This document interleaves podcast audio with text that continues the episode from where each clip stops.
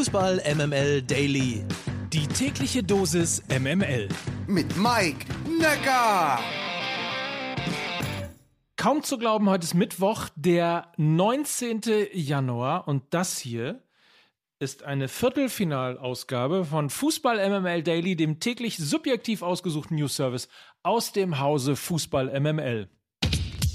So, und gestern gab es natürlich nur ein Thema, klar, die Volkswagen Tailgate Tour unter dem Motto, zeige ich dir dein Stadion, zeigst du mir mein Stadion. Ich habe Lukas Vogelsang mitgenommen zum Millantor, zum FC St. Pauli, in die Seele quasi, in die Fanseele des FC St. Paulis. Wir haben tief hineingeschaut und wir haben vor allen Dingen einen grandiosen Tag erlebt.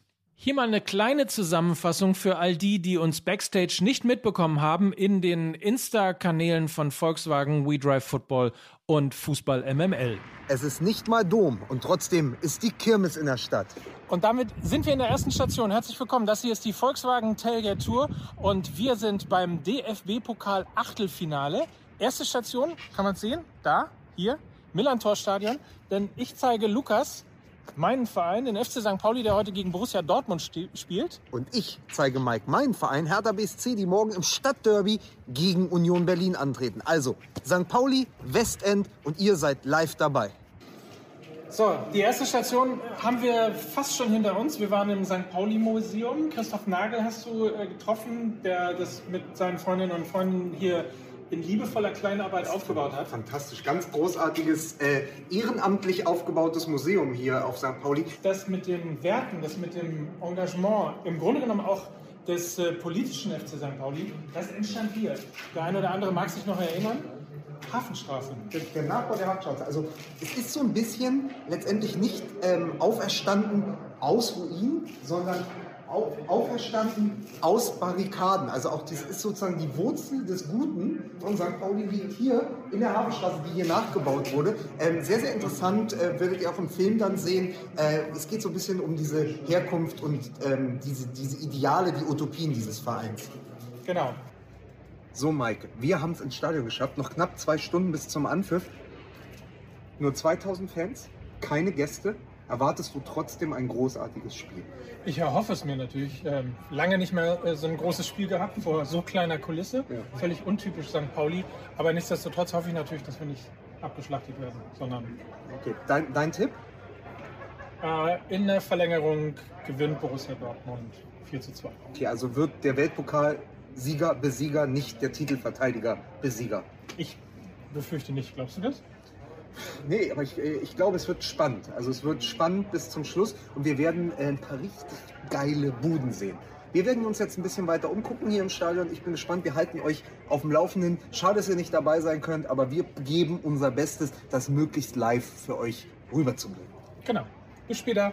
So, und dann passiert das, was ich ehrlicherweise nicht für möglich gehalten habe. 2 zu 0 führt der FC St. Pauli zur Halbzeit gegen Borussia Dortmund, den ganz klaren, den glasklaren Favoriten und spielt richtig guten Fußball. In der vierten Minute trifft Etienne Amenido und in der 40. Minute Axel Witzel ins eigene Tor von Borussia Dortmund. Es steht also für die Kiezkicker zur Halbzeit 2 zu 0. So, da sind wir, Halbzeit am Millantor. Es steht 2 zu 0 für den FC St. Pauli und ich habe euch einen Mann mitgebracht, mit dem ich jetzt mal hier tatsächlich jetzt analysieren kann, weil 45 Minuten sind gespielt.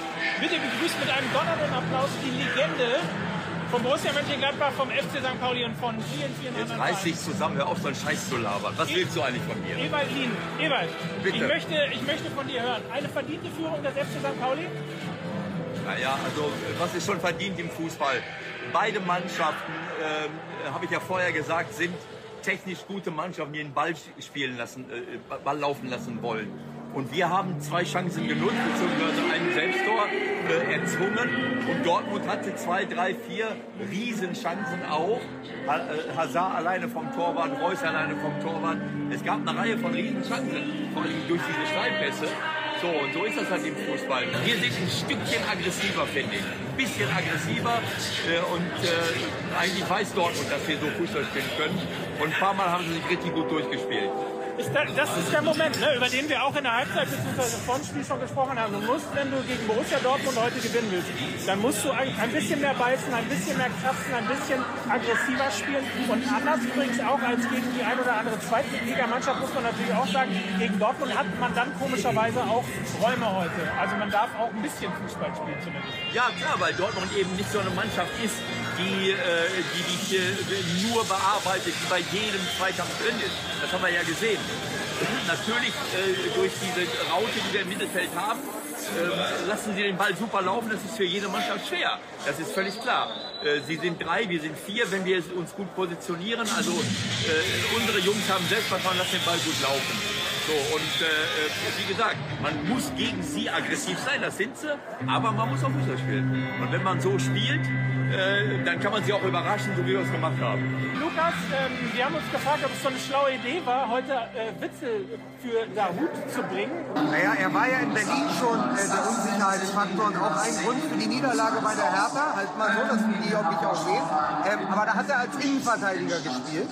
Ähm, jetzt ist er ja auf der 6 auf Rot. Ich dachte, es läuft besser, aber man sieht im Moment auch nicht nur wegen der jüngsten Form, Dahut ist der wichtigere und bessere Spieler aus dieser Ich werde das nicht zulassen, dass irgendein Spieler von von Dortmund hier schlecht gemacht wird. Das ist schlechtes Karma und Witzel ist einer der besten Spieler von ganz Belgien. So. Karma rächte sich übrigens nicht, aber das ist ja mittlerweile bekannt. Es gab zwar noch den Anschlusstreffer per Elfmeter durch Haaland, aber am Ende gewann der FC St. Pauli sehr verdient, wie ich finde, 2 zu 1 und steht im Viertelfinale des DFB-Pokals. Viertelfinale äh, und damit nur noch drei Spiele. Wo, nee, ich wollte gerade sagen, drei Spiele bis Europa, aber das ist ja der andere Hamburger Verein, der das, der das immer sagen würde. Aber Lukas äh, und auch Ewald, komm, ganz kurz, kommt zu uns. Ähm, eine, eine sensationelle Mannschaftsleistung. Einfach toll. Und sonst habe ich das verdient, muss ich sagen. Ich meine, ich habe in der zweiten Halbzeit keine einzige große Torchance mehr gesehen vom HSV. Dieses scheiß Ding mit der Hand, das. Du meinst BVB? BVB, HSV. BVB, HSV, egal. Ja, ist doch egal. Mach mal ganz kurz, nur damit wir euch mitnehmen. Ganz kurz. Warte. So. Da sind sie.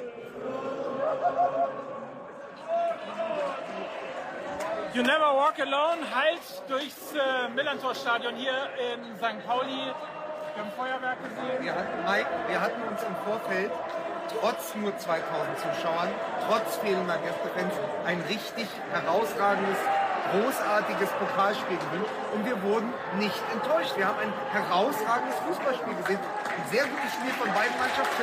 Das, beste Ende am Ende für St. Pauli.